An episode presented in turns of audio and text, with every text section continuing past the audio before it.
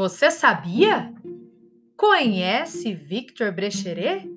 Ah, ele nasceu em São Paulo no ano de 1894. Alguns pesquisadores, no entanto, afirmam que o artista nasceu na Itália e veio para o Brasil em 1904. Considerado um dos mais importantes escultores do país, está entre os precursores do modernismo no Brasil.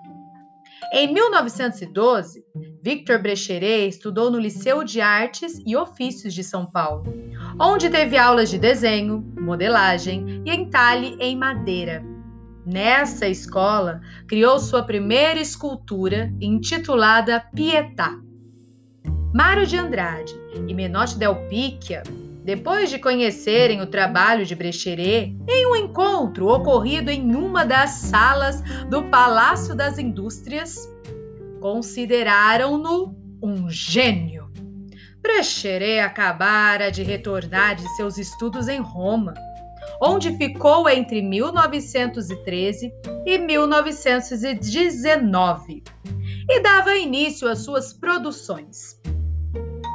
Na Itália, o artista conheceu obras de outros escultores que chamaram sua atenção pelas formas, já afastadas das características acadêmicas, como as de Auguste Rodin, 1840-1917.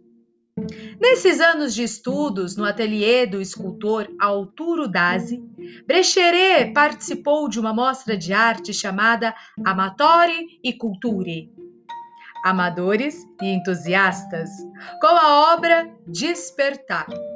Com essa escultura, ganhou o primeiro prêmio na Exposição Internacional de Belas Artes de Roma. Em 1920, a maquete criada pelo artista para o Monumento às Bandeiras foi o projeto escolhido pela comissão responsável. No entanto, o colossal, a colossal obra que se encontra exposta no Parque do Ibirapuera, em São Paulo, só ficou pronta depois de 33 anos. Exatamente. Tempo, hein? Em 1921, Brecheret ganhou uma bolsa para estudar em Paris e viajou novamente. Mesmo distante do Brasil, o artista participa da Semana de Arte Moderna, expondo esculturas no saguão do Teatro Municipal de São Paulo. Ainda em Paris, em 1923, foi premiado no Salão de Outono com a obra Sepultamento, que se encontrava atualmente no túmulo da família Guedes Penteado, no Cemitério da Consolação, em São Paulo.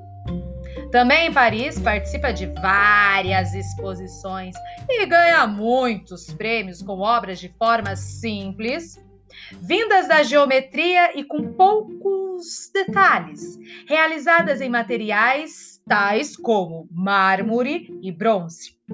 A maioria tem a superfície lisa e brilhante, com linhas curvilíneas, a exemplo de portadora de perfume.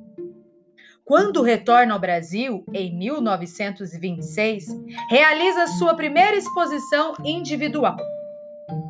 Porém, permanece no país apenas um ano e volta para a Europa em 1927, onde continua trabalhando e expondo em salões e grandes mostras de arte.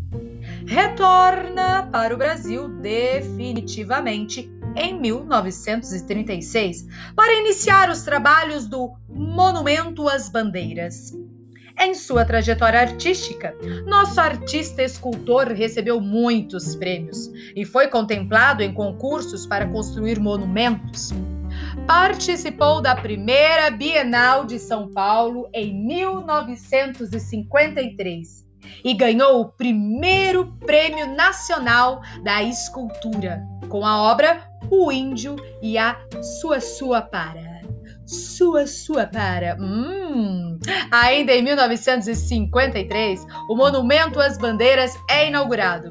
Em 1955, participa da segunda Bienal, expondo Bartira, e falece nesse mesmo ano.